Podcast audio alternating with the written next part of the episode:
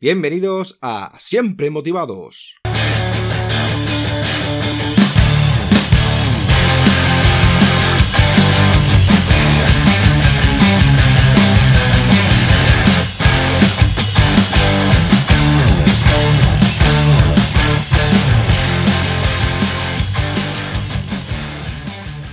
Bienvenidos a Siempre Motivados, soy David Peña y hoy tenemos de invitado a Fabián Villena. Fabián es licenciado en psicología, experto en coaching, tiene un máster en programación neurolingüística y es director del Instituto de Actitudes Positivas, desde donde desarrolla su actividad profesional en facetas tan diversas como la formación, los medios de comunicación y las conferencias. Además, es el creador del primer curso de felicidad en una universidad de España. Fabián siente verdadera pasión por la formación y prueba de ello su dedicación como docente en diferentes proyectos, destacando el máster en Dirección de Marketing y Comunicación de la Universidad Politécnica de Valencia o el programa en alto rendimiento en productividad y actitud positiva. Dirige y presenta el programa de televisión Actitudes Positivas, donde primeras figuras del ámbito empresarial hablan de temas relacionados con liderazgo, negociación, proactividad, marca personal, orientación laboral inteligencia emocional, tecnología, felicidad y sin más dilación vamos a presentar al invitado de hoy. Hola Fabián, ¿qué tal estás? Muy buenas, muy contento de estar aquí contigo y con todos tus oyentes. Yo estoy muy feliz y es todo un placer tenerte invitado en Siempre Motivados y me encantaría a mí, a los oyentes del podcast, saber quién es Fabián Villena. Pues mira, cuando hago la presentación muchas veces me presentan como speaker y formador internacional y especializado en temas como la motivación, el liderazgo, la actitud positiva y la productividad. ¿Cuándo y por qué elegiste dedicarte al sector del desarrollo personal? Pues mira, David, yo me dedicaba a algo que no tenía nada que ver con todo esto. Eh, normalmente cuando en tu vida no decides, otros se deciden por ti, ¿no? Y a los 15 años me había dejado de estudiar y empecé en el negocio familiar, que era la venta de calzado. De hecho, primero estaba en un negocio, en una tienda, y después iba por los mercadillos. Y así estuve desde los 15 hasta, hasta los treinta y tantos años. Eh, eh, lo estuve haciendo casi, casi 20 años ese trabajo. Y hubo un momento de mi vida que me planteé me encantaba, lo primero no me gustaba nada ese trabajo, pero luego me encantaba. Pero un momento que me hice una pregunta, ¿no? Me dije, realmente, si tuviera 65, 70 años y solamente hubiera hecho este trabajo, ¿me sentiría realizado como persona? Y mi respuesta inmediata fue que no. Entonces decidí que tenía que hacer algo y fue cuando, mientras trabajaba, que trabajaba muchas horas a la semana, porque el trabajo que tenía requería pues unas 65 o 70 horas a la semana, empecé a trabajar la, eh, empecé a estudiar la carrera de psicología en la UNED por las tardes, por las noches, en los fines de semana, sacando tiempo de donde no lo había. Me marqué el objetivo de sacarme el curso por año, conseguí hacerlo, aprobar la carrera curso por año y después, cuando terminé, dije, pues mira, eh, me di cuenta que no quería ser psicólogo clínico, que es una labor fantástica y creo que todas las profesiones eh, tienen que ser vocacionales y más aún una, una, profesión como esa. Entonces pensé que me iría al mundo del deporte, por eso me formé en coaching, en programación neurolingüística y cuando conocí estas áreas eh, me di cuenta que lo que realmente me gustaba era pues, ayudar a las personas, ya sea en el deporte, y empecé porque pensaba que en ese momento que era más factible y, soy papá de, dos niñas, ahora me la tercera de camino, entonces tenía unas responsabilidades y pensé que en el, mundo empresarial iba a ser más factible el, desarrollarme profesionalmente y empecé pues, pues poquito a poco hace ya siete, ocho años y la verdad es que me siento muy, muy afortunado porque cada vez la vida ha sido muy generosa y muy agradecida conmigo y, tengo la suerte de cada vez llegar a, a más gente en, más lugares y, me siento un auténtico afortunado porque hago lo que realmente me gusta, que, realmente es ayudar a las personas a que aprendan a conocerse mejor, a sentirse mejor y que sean más productivas, ¿no? Creo que también es muy importante que al final encuentras, eh, dentro del mundo empresarial parece que estaba peleado, la palabra felicidad parece que estaba peleado con el trabajo, ¿no? De hecho, cuando conoces el origen de la palabra trabajo, viene de tripalium, que era un objeto de tortura de tres palos que utilizaban a las personas para arar la tierra, ¿no? Es decir, por eso tenemos muy, muchas veces, eh, pues, eh, asemejado el, tema de trabajar con estar padeciendo, ¿no? Cuando creo y estoy convencido, y, fue de ahí de donde sacamos aquel primer curso de felicidad y productividad en una universidad española, que hay una clara correlación cuando las personas son felices, están a gusto consigo mismas, están a gusto con su entorno, son mucho más productivas. De hecho, en Estados Unidos han hecho estudios, un tal Sonacor, que, los resultados de sus estudios nos dicen que es un 31% más productiva. Aquí en España se han replicado los estudios, María Jesús Álava, y dice que más o menos es un 30%, es decir, estamos, estamos avalando algo que creo que nuestras abuelas ya intuían, y es que las personas que cuando están mejor consigo mismas van a rendir mucho mejor. Totalmente de acuerdo, Fabián.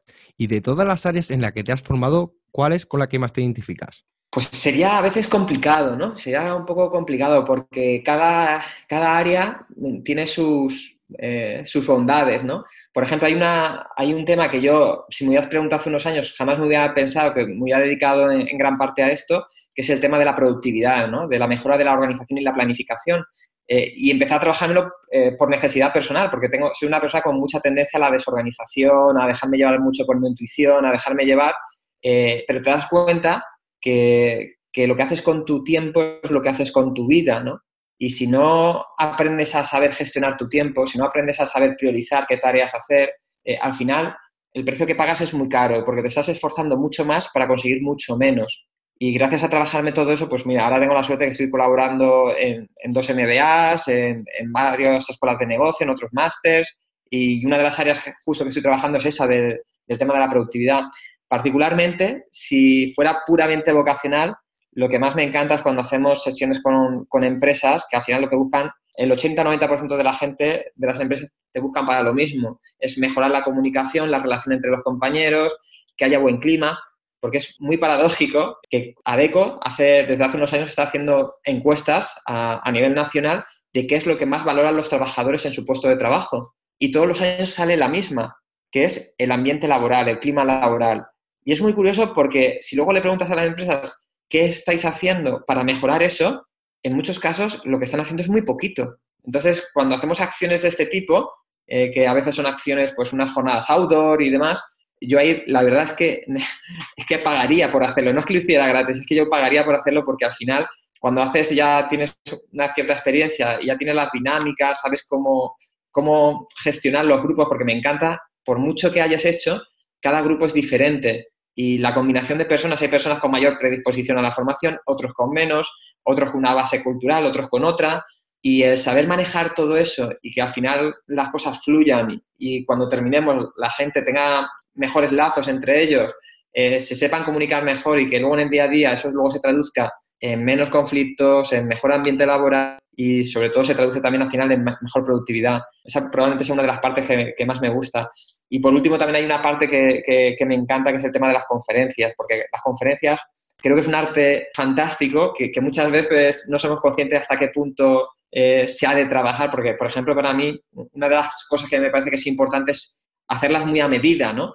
Eh, por supuesto tengo mis conferencias tipo hechas que están muy pensadas, muy trabajadas, eh, pero creo que, como te decía antes, si cada persona es un mundo, imagínate una empresa, cada empresa tiene unas necesidades. El hacer en un poquito de tiempo, eh, igual puede ser desde 20 minutos, 40 minutos, una hora, hora y media máximo, una conferencia que le impacte a mucha gente y que le genere de alguna manera un impacto, que haya un antes y un después, es un arte, me parece fantástico, con el que te tienes que preparar muchísimo, que, que una conferencia de una hora, pero fácilmente te puede haber llevado 20, 30, 40 horas prepararla, pero si consigues los resultados, la satisfacción que te queda es, brutal. O sea, esa sensación y lo agradecida que es la gente, porque desgraciadamente en la vida hay trabajos que son súper importantes, pero casi nadie te los reconoce. Como puede ser un jardinero, como puede ser una persona de la limpieza y tal, y raramente viene alguien a reconocértelo. En cambio, cuando haces una conferencia, eh, la gente pues te es normalmente bastante agradecida.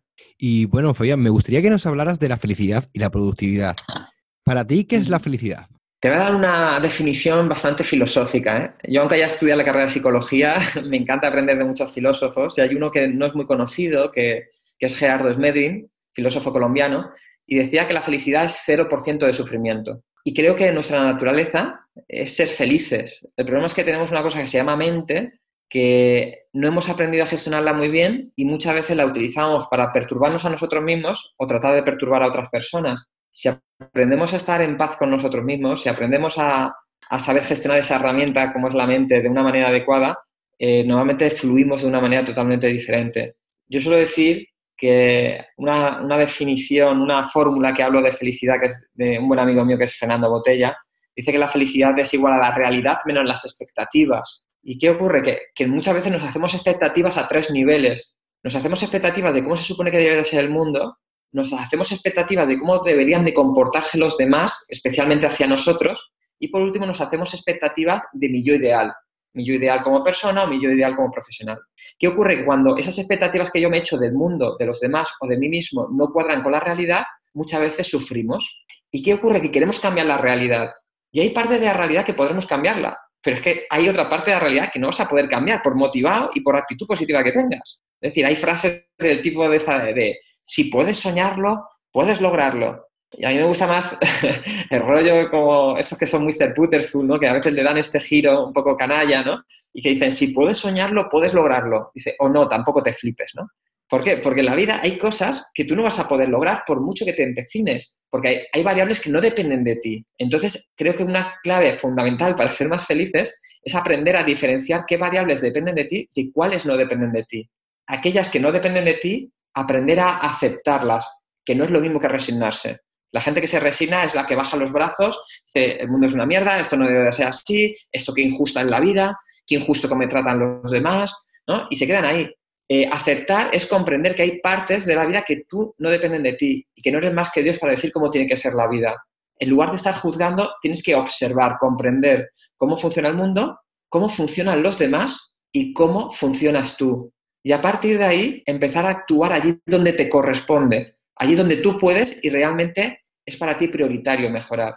Sí, totalmente de acuerdo. La verdad es que hay que ser realista, ¿no? hoy en día para ponerse objetivos, ¿no?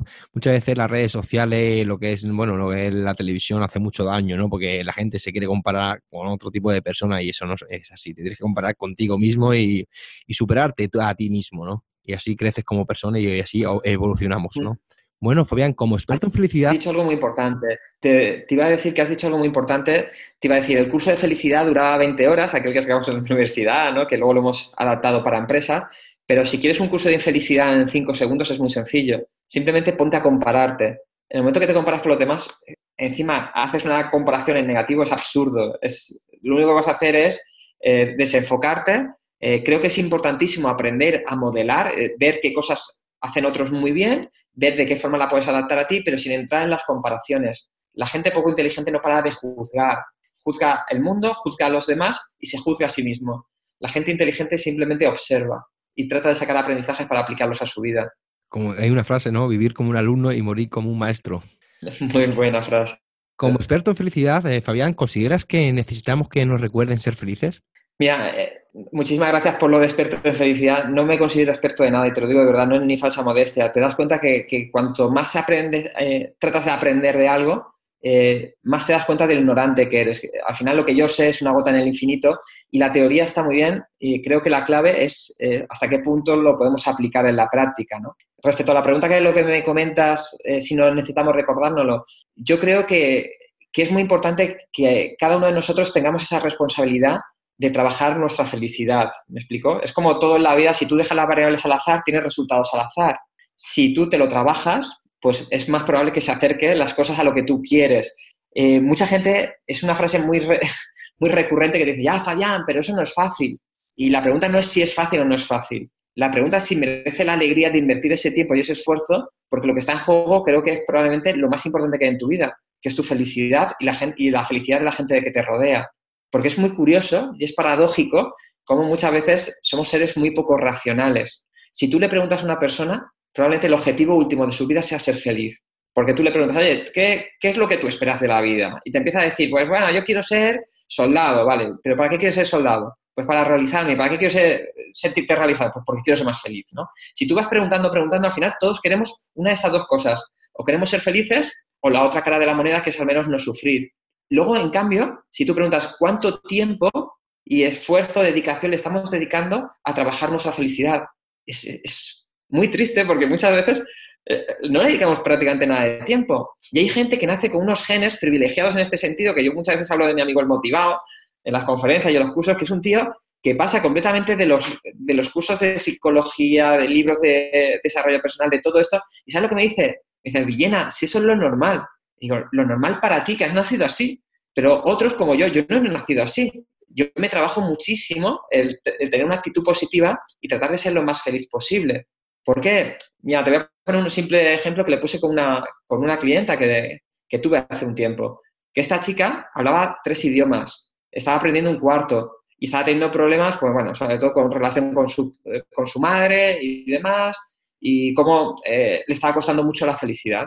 Entonces, cuando le planteé alguna de esas herramientas, me dijo, ya, Fabián, pero esto como, muchas veces esperamos que alguien venga afuera y me lo arregle, ¿no? Eh, como que me vaya a apretar un botón o me dé una pastillita que esto me lo vaya a solucionar.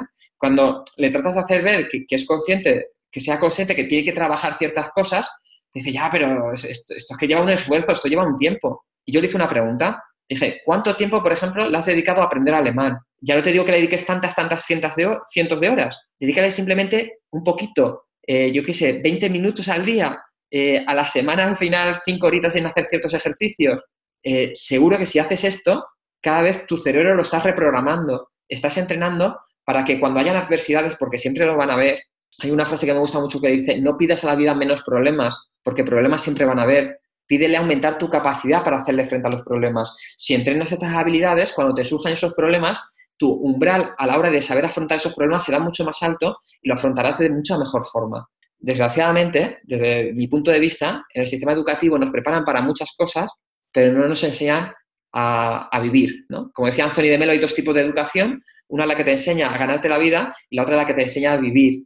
Eh, en el mejor de los casos, el sistema educativo te enseña lo primero, a ganarte la vida, pero no te enseña a vivir, no te enseña inteligencia emocional, no te enseña habilidades sociales, con lo importante que es eso también para el tema de la felicidad, no te enseña incluso inteligencia financiera, a saber cómo ganar dinero y sobre todo, más importante, gestionar tu dinero, no te enseña a saber cómo automotivarte, no te enseña a saber cómo organizarte. Hay ciertas cosas que son básicas que el sistema educativo no lo hace.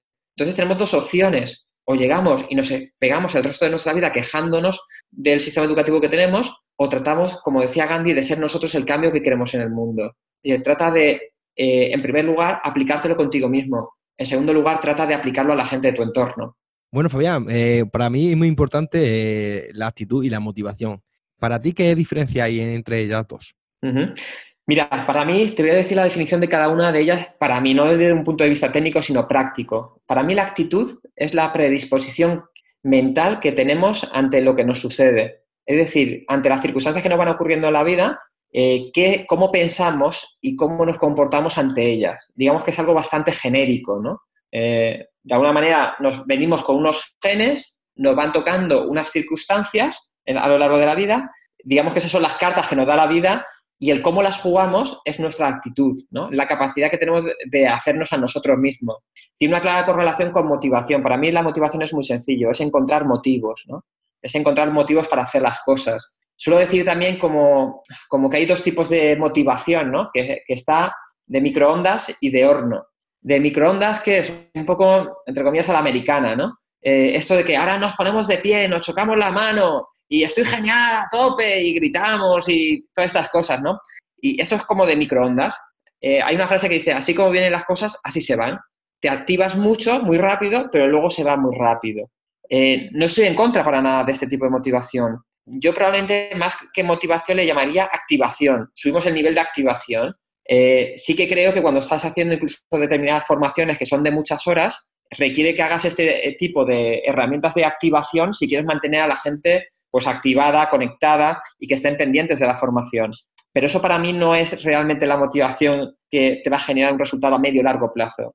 La motivación de horno, esta que requiere más esfuerzo, eh, es esa motivación un poco más introspectiva, ¿no?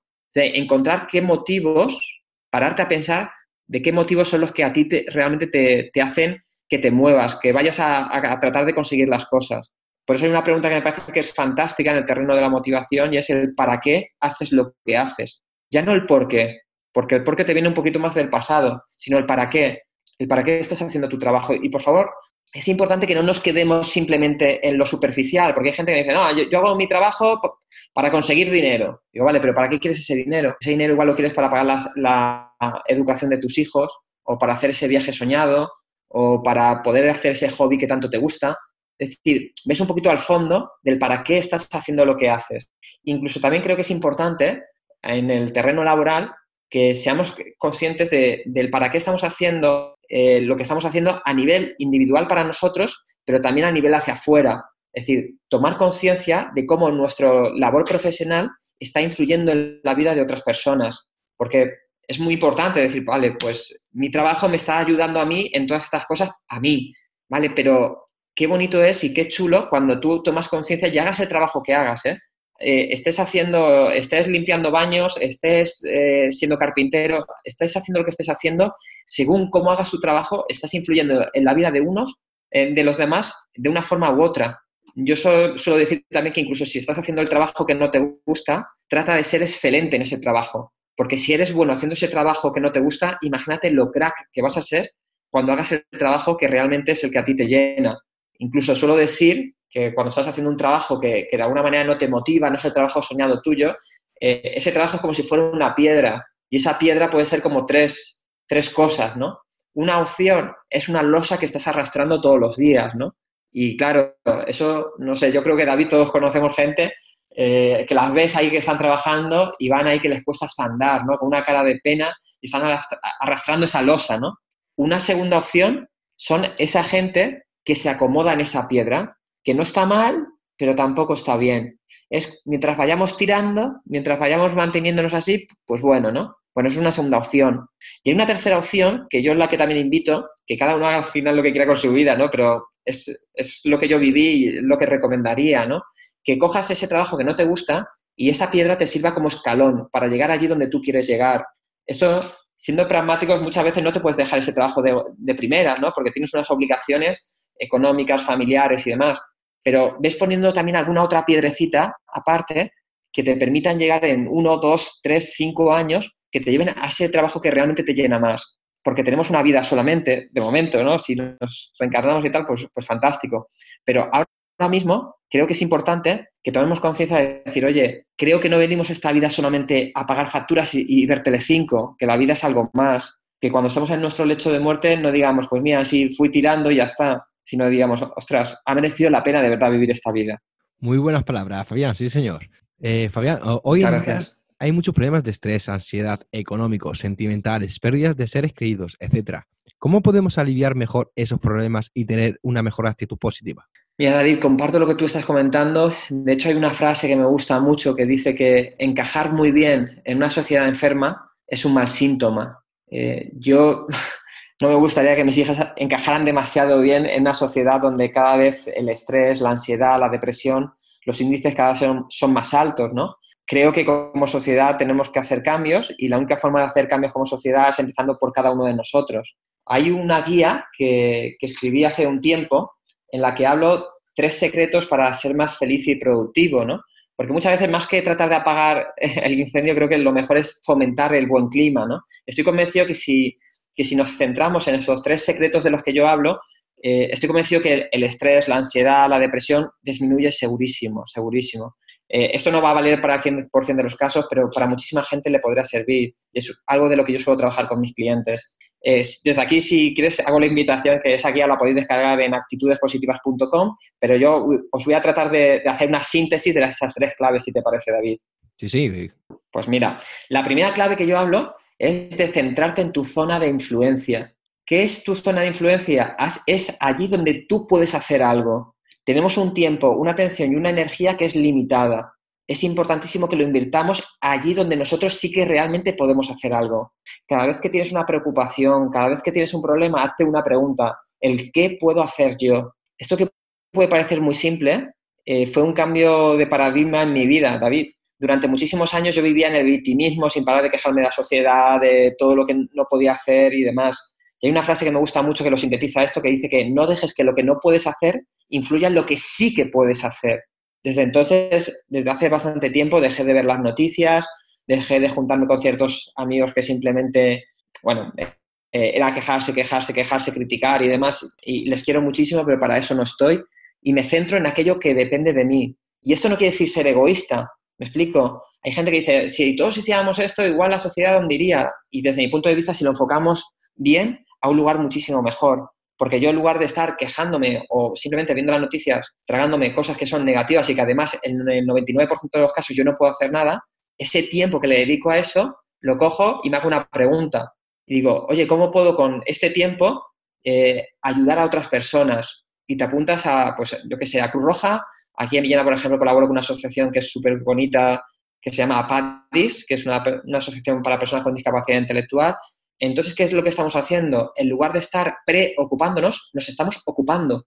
y creo que la vida va un poquito mejor. Por eso la primera clave de la que yo hablaría sería centrarte en tu zona de influencia. La segunda clave de la que yo recomendaría, David, sería centrar nuestra atención en el presente. Fíjate, y si reflexionas sobre ello, también invito a todas las personas que nos estén escuchando, que pensar que el 99%, 95% de nuestra vida, eh, en el momento presente, las cosas están bien. Desgracias, desgracias, igual es un 3 o un 5% como mucho de nuestro tiempo, como mucho te diría. Pero ¿qué ocurre? Que el ser humano tiene una capacidad brutal de fastidiarse la vida a sí mismo o tratar de perturbársela a otros. En el presente están las cosas bien, pero empezamos a llevarnos la vista al pasado y a perturbarnos por cosas que ya pasaron. Incluso creo que si hacemos alguna mirada para el pasado es para sacar algún aprendizaje y crecer y punto. El estar lamentándonos de eso es como, bueno, como coger un chupito de cianuro, estar tomándotelo a lo tonto, para nada. Entonces, también nos pasa que muchas veces estamos eh, perturbándonos con cosas que podrían pasar en el futuro. Nos estamos preocupando en lugar de realmente ocuparnos de lo que realmente es importante de la vida. Cuando la mayoría de veces en la vida las cosas están bien, entre bien y muy bien, en cambio nos estamos perturbando con el pasado, con el futuro. Es esta técnica que, cada vez está más de moda, que, se llama mindfulness, que probablemente habréis hablado más de una vez, ¿no? Me imagino. Eh, una, una, alumna me hizo la mejor definición que, que, me han hecho de esta palabra, ¿no? Me dijo, esto mi abuela lo explica muy bien. Dice, mindfulness es, hija, estate lo que está, ¿no? Y se trata un poco de eso, David. Es decir, vamos a centrar nuestros cinco sentidos en el momento presente. Eso es una de las claves fundamentales para ser feliz y ser productivo, porque la productividad la perdemos muchísimo cuando empezamos a hacer la multitarea, cuando empezamos a saltar de una cosa a otra, cuando estamos tratando de hacer tres cosas a la vez. Es, oye, ¿estás comiendo? Come. ¿Estás con tu familia? Estate con tu familia. ¿Estás trabajando? Estás trabajando.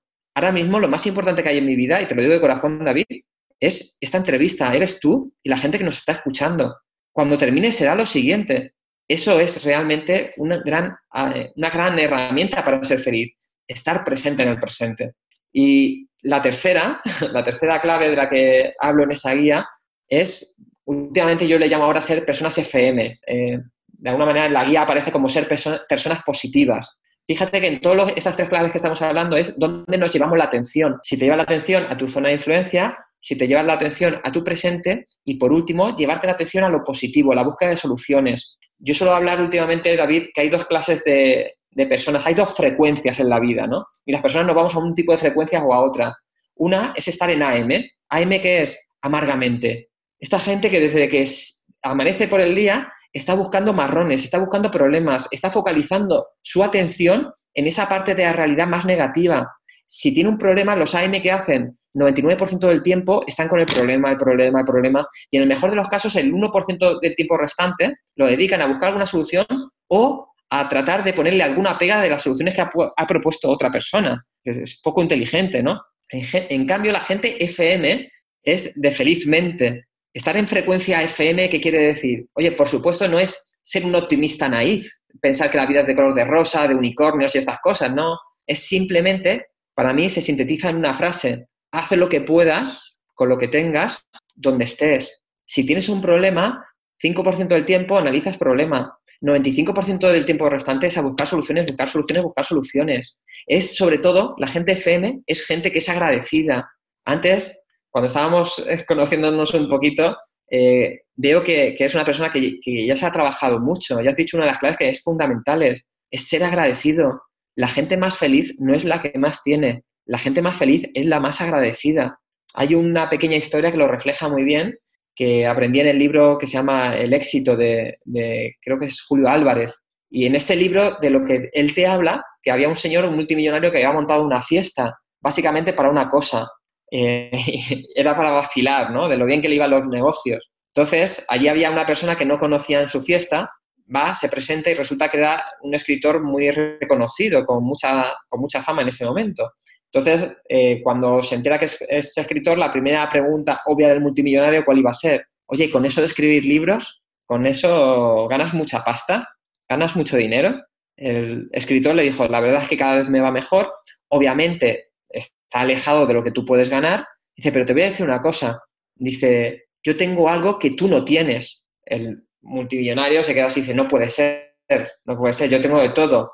Eh, dice, yo tengo empresas, tengo chalets, eh, tengo coches, barcos, hasta una isla me compré. Dice, tengo de todo. le dice el otro, no, no, yo tengo algo que tú no tienes. Dice, ¿qué es? ¿Qué es eso que tú tienes? Le dijo, yo tengo suficiente. Y creo que este es un gran aprendizaje para nuestra vida, David, porque yo creo que, lo básico todos tenemos suficiente, la mayoría de nosotros. ¿eh? Desgraciadamente, en el planeta hay personas que no tienen lo suficiente muchas veces para sobrevivir, pero la gran mayoría de nosotros, de los que están escuchando este podcast, tenemos lo suficiente. Y esto hay un montón de estudios que vinculan cómo se relaciona la felicidad con el tema del dinero. Y te das cuenta que una vez que tienes los mínimos suficientes para subsistir, y lo mínimo suficiente no es un iPhone X ni nada por el estilo, lo mínimo suficiente es tener techo, comida, casa. Una vez que tienes esos mínimos, tener más no correlaciona con ser más feliz. La gente más feliz es la más agradecida. Por eso, como síntesis, para trabajaros el tema de estar motivados, ser más felices, ser más productivos, centra tu atención en la zona de influencia, en el presente y en lo positivo. Conviértete en una persona FM.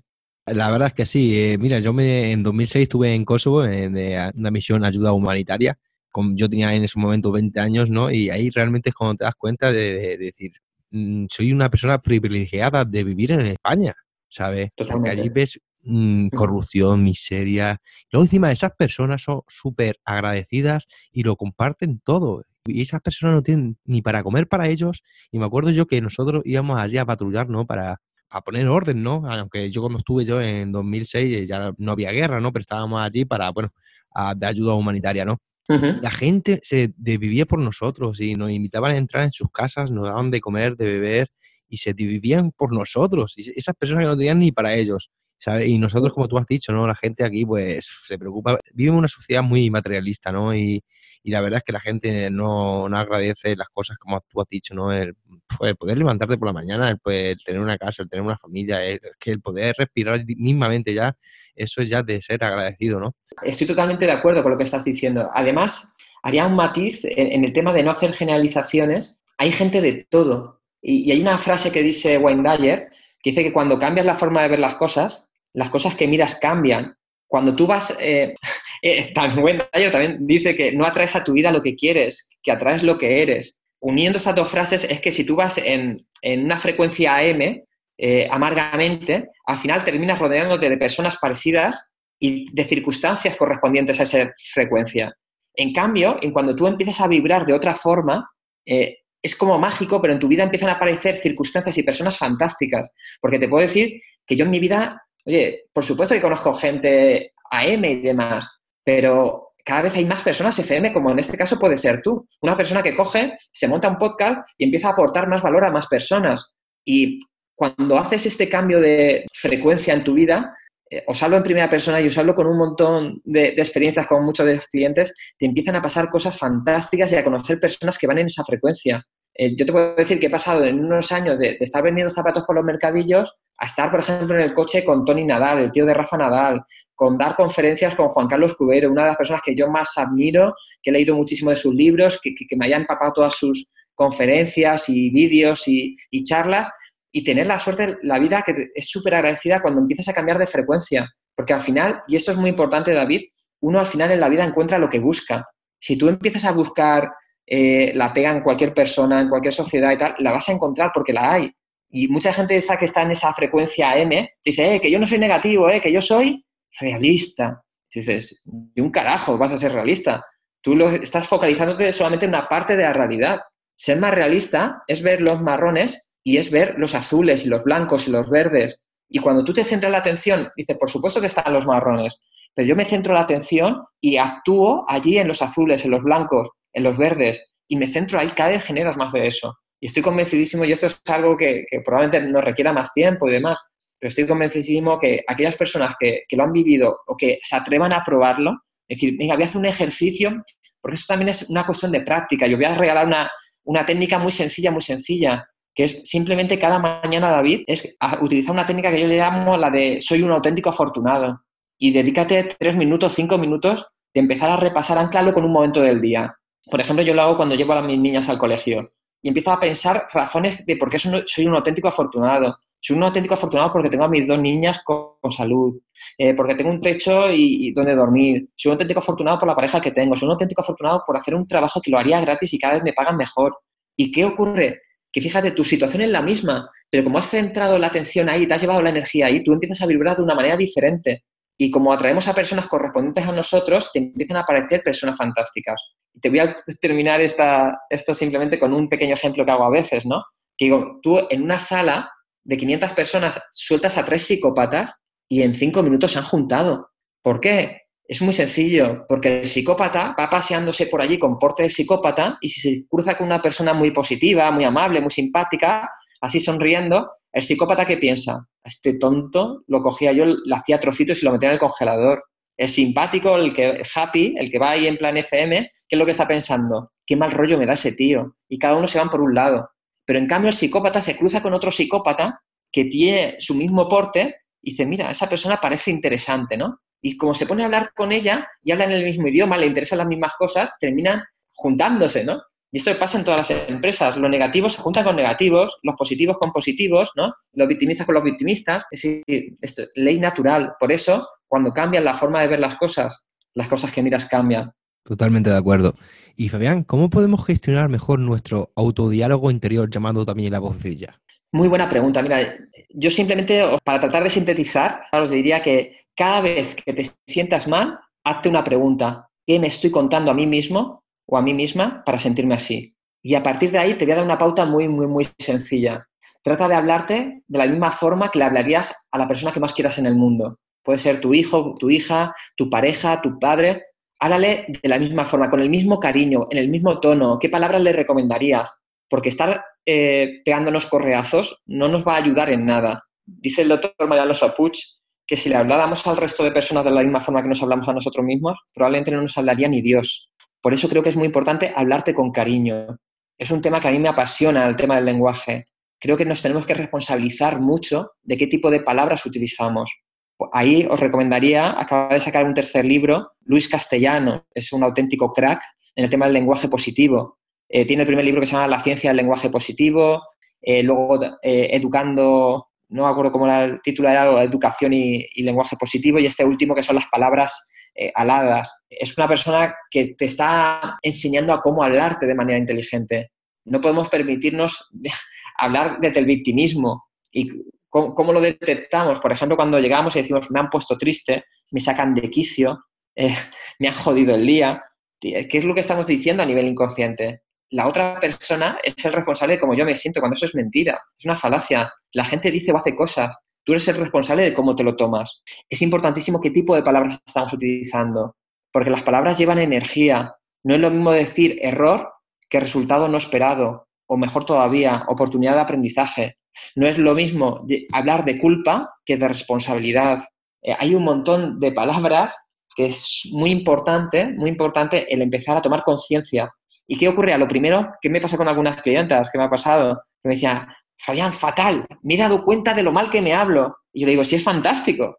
La primera, el primer paso para cambiar algo es tomar conciencia, porque a lo primero eres incompetente, inconsciente. Es decir, no sabes hacer algo y no sabes que no sabes hacerlo. El siguiente paso es ser incompetente consciente, que es ahí cuando se encuentran y muchos se desaniman. Decir, oye, me doy cuenta de que no sé hacerlo, pero ya me he dado cuenta que es el primer paso. El siguiente paso, a base de entrenar, cada vez te hablarás de una forma más responsable, pero vas a tener que poner mucha conciencia en ello. Eres cuando eres competente, consciente. Tienes que poner mucha atención en cómo te estás hablando. Pero ¿sabes lo bonito, David? Que cuando te entrenas en estabilidad, al final llega un momento en el que eres competente, inconsciente. Es decir, cada vez te hablas de una forma más positiva, más constructiva, de una manera natural, porque ya la has interiorizado.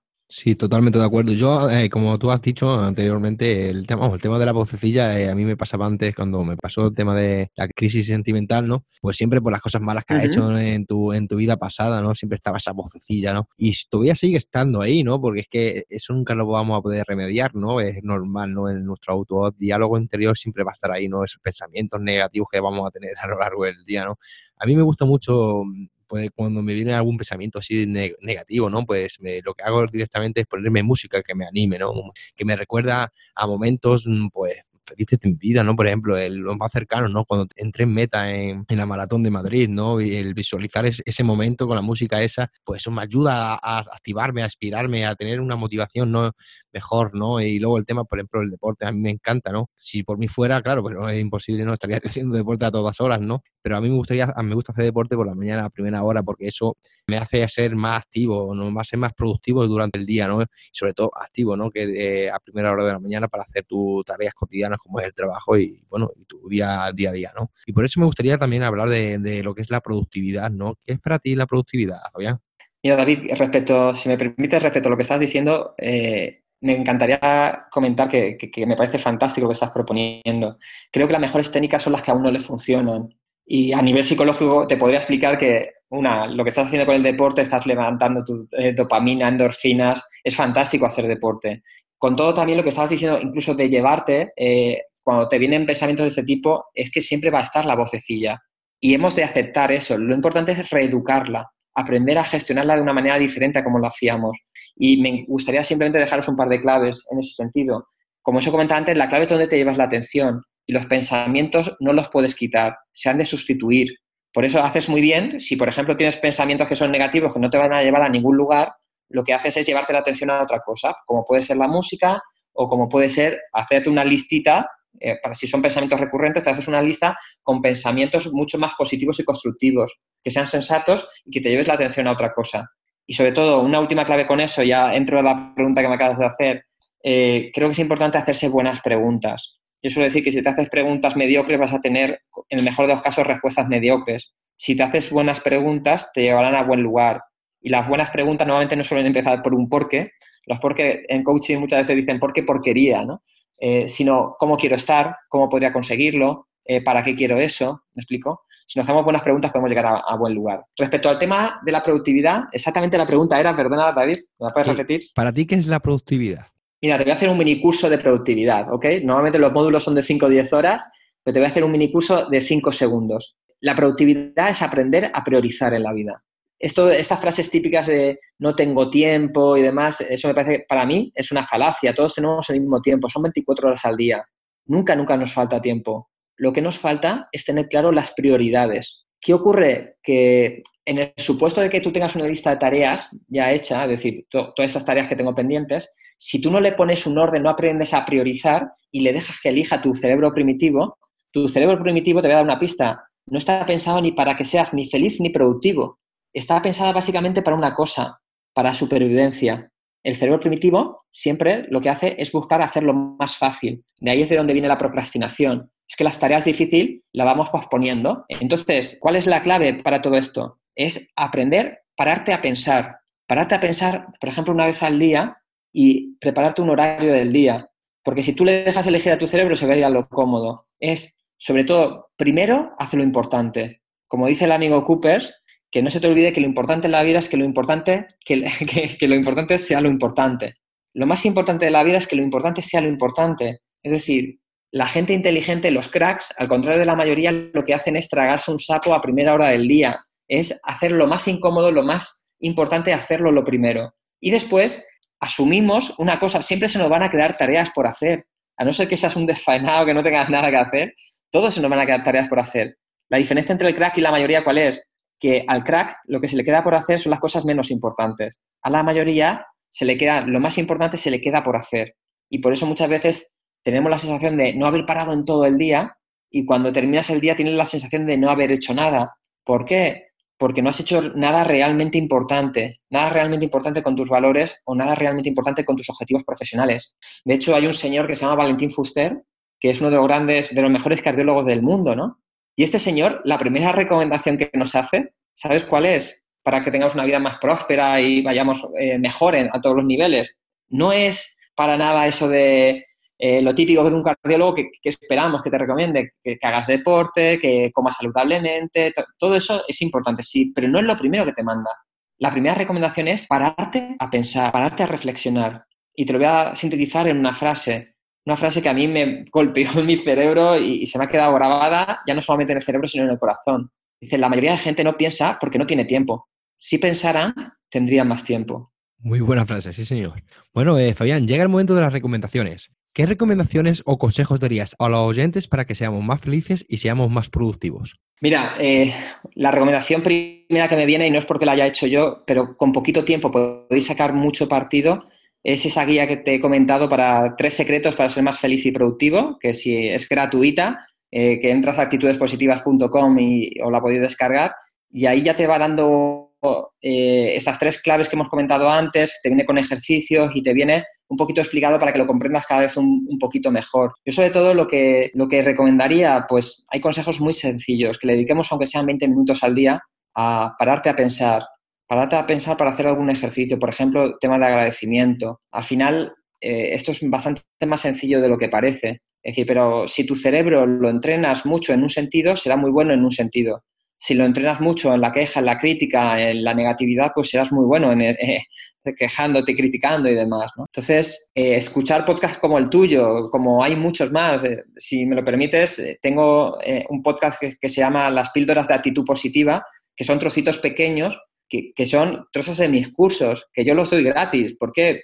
Porque, David, cuanto más das, más tienes y, te das cuenta de que, de que bueno, que, al final también incluso hasta marketingamente te conviertes en referente para esas personas pero mucha gente me encanta porque desde muchos lugares del planeta, desde Colombia, eh, Argentina, Estados Unidos, aquí en España me ha permitido incluso, pues me, han conocido en, Ibiza, en Ronda, eh, he ido a sitios fantásticos y muchos de ellos es porque también te están siguiendo con estos podcasts, porque de, lo que están haciendo con, de alguna manera es entrenar su, su cerebro para que cada vez funcione un poquito mejor. Porque te voy a dejar una última metáfora en este sentido, ¿no? Si tú a tu cerebro le echas basura, luego ¿qué puedes sacar? Basura, ¿no? Si tú le echas agua, luego puedes sacar agua, ¿no? Cosas valiosas. Pues sencillamente cuida muchísimo dos cosas, básicamente. De qué personas te rodeas y qué información le echas a tu cabeza, a tu cerebro. ¿Qué dos libros recomendarías a los oyentes eh, relacionados con la felicidad y la productividad? Hay tantos que, me sería complicado. ¿eh? Hay uno de Tal Ben Sahar, eh, que es el creador del curso de felicidad en Harvard, que se llama La búsqueda de la felicidad, y el subtítulo es Cómo el perfeccionismo lastra nuestra felicidad. Es un libro muy cortito y la verdad es que, está muy bien porque te va dando herramientas y te va dando claves eh, para, ese mal endémico que muchas veces está en nuestra sociedad, que es el perfeccionismo. Y el perfeccionismo, el problema que tienes es que constantemente se te va la atención a lo negativo, en lugar de focalizarte en las cosas que sí que van bien, ¿no? Eh, y hay un segundo libro que yo recomendaría ahora mismo porque acaba de salir y es de, un buen amigo y, te recomiendo que si puedes lo, entrevistes porque es un auténtico crack, es una persona que está ayudando a, miles de personas, eh, que se llama La vida te está esperando, el libro, y es de Javier Iriondo. El prólogo viene hecho por Víctor Cooper, es el libro en el que estoy yo ahora con manos a la obra, ¿no? Eh, es autor también del libro de Donde tus sueños te lleven, que es un bestseller que, que ha vendido más de 100.000 libros, eh, el, primer libro de Donde tus sueños te lleven. Es una persona que a través de novela y demás, pero te está, aplicando, te está eh, regalando claves importantísimas y sobre todo consigue hacer una cosa, te invita a reflexionar, a pensar hasta qué punto estamos viviendo la vida que queremos vivir, hasta qué punto estamos siendo coherentes con nosotros mismos. Y bueno, yo creo que es un, gran libro. Si me permites un último, te diría que, también hay un básico que seguramente ya habrá salido alguna vez en el programa, Creo que no es para leerlo en cualquier momento, pero sí que es un libro que, es muy interesante que, antes o después lo leamos, que es El hombre en busca de sentido, de, de Víctor Frank, que es uno de esos libros que, te ayuda a ver la vida desde otro punto de vista. Bueno, te, nombraría también tus zonas erróneas, que, de, Wayne Dyer, que es uno de mis personajes de referencia. Hay tantos libros tan bonitos que, bueno, es, es, complicado, es complicado solamente quedarse con dos. Mira, los libros que has dicho, me los he leído. Eh, Wayne Dyer, pues para mí es un, referente, ¿no? A nivel del tema de leer y también luego la película que hizo del cambio es espectacular. Esa película. Totalmente de acuerdo. Esa película la puede ver la gente en YouTube gratis, que está en español en España. No sé si estará en latino, pero en español en España lo he visto yo. Dura dos horas y está en YouTube, por el que la quiera ver. Creo que está en las dos formas, en latino y en, castellano, pero que bueno, que es indiferente. es muy bonito también escucharlo incluso en latino. ¿eh? Y luego un libro, a mí, por ejemplo, una persona, bueno, eh, Javier Iriondo le mandé un correo, pero estaba muy liado por el tema del libro. Y me dijo que contactara ya eh, cuando comenzara el nuevo año. A mí, para mí, un referente también es Sergio Fernández. Gracias a él, la verdad es que me ha ayudado mucho, ¿no? he leído tres libros de Vivir con Abundancia, Vivir sin Miedos y Libertad Financiera, me parece que era. Y una Inteligencia financiera. Sí, Y luego es una persona que transmite, uno es como tú, ¿no? Que transmite un buen feeling, ¿no? Da una positividad ahí, una energía que, que tenéis que valer para eso, ¿no? Y también la verdad es que es una persona que, que admiro mucho, ¿no? Y... Yo también, ¿eh? o sea, el, libro de Vivir con Abundancia, fíjate hasta qué punto, o sea, tengo buena relación con él, eh, me parece que es un tipo fantástico como persona y como profesional, lo recomiendo muchísimo y es un tío que tiene la, la virtud de, de, comunicar fantástico. Y el libro de Vivir con Abundancia lo traje aquí a Villena a presentarlo y se desbordó todo. O sea, en la sala que habían 300 personas, hubo gente de pie, o sea, fue, fue fantástico. O sea, que lo recomiendo muchísimo también. ¿Y qué dos películas recomendaría a los oyentes que vayan orientados también a la felicidad y la productividad? A la productividad me costaría más decirte, ¿no? Me costaría más. Eh, por ejemplo, hay una de mis películas favoritas que, que, normalmente digo que es mi película favorita, pero no me, nunca, casi nunca me apetece verla, que es la de La vida es bella. ¿no? Eh, porque La vida es bella me parece que es brutal. O sea, Roberto Benini consigue transmitir desde el humor, desde el buen rollo, un tema tan, tan dramático como eran los campos de concentración nazi, ¿no? Y es una de esas personas que te ayuda eh, a ver las cosas desde, desde, otro punto de vista. O sea, es, brutal esa película. Me parece que es una película que, que antes o después la, la debemos de ver, ¿no? No sé, ahora mismo me viene, por ejemplo, una de mis películas que también ha sido favorita durante mucho tiempo, de mis favoritas, ha sido Forrest Gump. Forrest Gump me parece que es una película, aparte como producción, que es brutal, eh, me parece que también es una película muy inteligente. Es una película en la que se pueden hacer muchísimas lecturas, la puedes ver como cuatro veces diferentes y hacer lecturas diferentes, y como, desde mi punto de vista, encubierta hay una crítica a la sociedad eh, americana, ¿no? Como, y también como de manera más superficial también, eh, que te, das te das cuenta de que la vida es mucho más sencilla de lo que parece, que muchas veces nos la estamos complicando nosotros y entre comillas, al final, si hiciéramos las cosas más, si fuéramos más auténticos, si fuéramos más sencillos, creo que la, que la vida sería mucho más bonita. Si me lo permites también, me encantaría recomendar un par de, de conferencias, eh, por porque que están en iVoox y que igual también pueden estar en YouTube, porque creo que también es una forma que para mí me, me ayuda muchísimo a, a, mejorar lo personal y lo profesional y aprovecho muchísimo igual cuando voy viajando a través de iVoox pues casi siempre voy con Ivos escuchando alguna conferencia, algún podcast, algún, algún audio que me ayude ¿no? a, ser mejor persona y mejor profesional. Y hay dos que son de mis favoritas. Una es de Wayne Dyer, El poder de la intención. Sí que he de decir que no es una, un podcast para, o sea, una conferencia para todo tipo de público. Eh, es aquel ya que tenga ciertas inquietudes y que tenga ya un mínimo de desarrollo personal, pero me parece que es una obra maestra. Creo que fue eh, cuando ya él estaba totalmente conectado con la fuente, cuando él ya estaba realmente viviendo desde su esencia, consiguió hacer una conferencia brutal. Y otra de las conferencias para mí favoritas es de Anthony de Melo, que se llama Redescubrir la vida, que esta está en YouTube. Eh, la primera, la del poder de la intención, sí que la podéis tener en YouTube o en iVoox, y eh, la de Anthony de Melo, la de Redescubrir la vida, esa ya es en, en, YouTube. Y te viene a hablar de una de las claves que es fundamentales de vivir sin desde el desapego, ¿no? que lo que nos mata muchísimas veces es el apego a las cosas, a las personas o a los determinados cargos ¿no? que podamos tener en nuestra empresa. ¿no? En cambio, cuando aprendemos a vivir sin apegos, eh, creo que, que, vivimos mucho, con mucho más amor y mucho menos miedo. Bueno, Fabián, para terminar, háblame qué planes tienes de futuro o si tienes pensado algún proyecto y dónde podemos contactar contigo. Mira, mi plan de futuro más inmediato y el más bonito es que, que van a hacer mi tercera hija. Ese, ese para mí es el, el más bonito y el más inmediato y en el que tengo ahora mismo puesto más, más atención. Lo siguiente sí que tengo, me puse este verano a, a escribir eh, el primer libro, que es un poco hacer una síntesis de lo más chulo que he aprendido en estos últimos 10, 15, 20 años. Quería compartirlo con la gente desde el corazón, sin quitar nada, y tratando de aportar herramientas, todo lo que yo he aprendido, aportarlo ahí. Tengo como tres cuartos del libro escritos. Sabía que en cuanto empezara ya septiembre, octubre, por mi carga de trabajo, me iba a ser realmente imposible y, no sé si conseguiré ahora en Navidades o las próximas vacaciones ya en Pascua, pero quiero poner foco ahí en el, en el terminar el libro.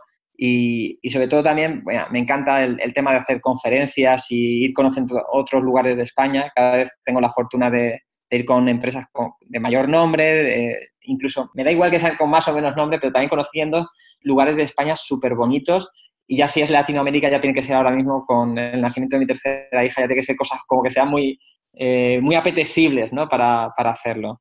Y en cuanto a lo de cómo contactar conmigo, es bastante sencillo. Si entras, tengo dos páginas web. Una es la mía personal, que es fabianvillena.com, Ahí podéis escribirme, poneros en contacto conmigo. También os puedo decir mi email, que es info.fabianvillena.com. Ahí trato de contestar a todo el mundo. Por temas de productividad, sí que me ocurre que a veces puedo tardar entre cuatro o cinco días en, contestar algunos emails. Si tarda más de una semana y no te he contestado, por favor, vuelve a escribirme porque tal vez se haya ido al spam o se me ha pasado o algo y, no me sale fatal no responder a las personas.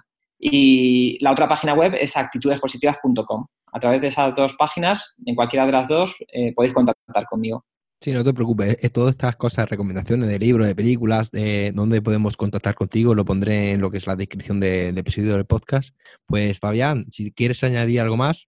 Pues mira, quiero terminar con un ejercicio de felicidad. Uno de los mejores que es ser agradecido.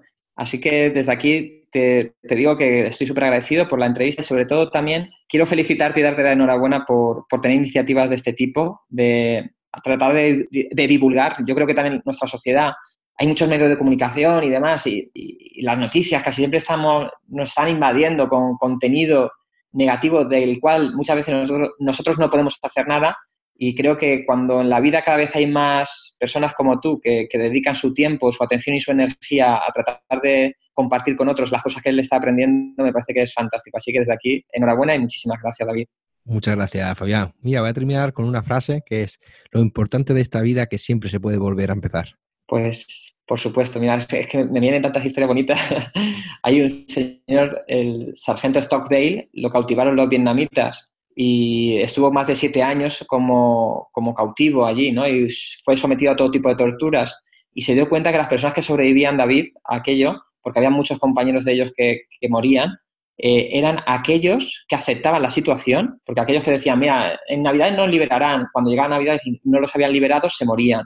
Eh, era aceptar la situación que estaban, pero la segunda era nunca, nunca perder la esperanza. Así que me encanta la frase con la que comentas. Bueno, Fabián, pues muchas gracias por estar en Siempre Motivados. Me ha encantado tu forma de pensar y de ver la vida y te deseo lo mejor. Igualmente, un fortísimo abrazo. Damos por finalizado la entrevista de hoy. Muchísimas gracias por colaborar en Siempre Motivados. Ha sido un gran honor tenerte y conocerte como persona. Te deseo lo mejor y cuando quieras volver estaré encantado de recibirte de nuevo. Muchas gracias por todo y como digo siempre, hay que estar siempre motivados. Smile,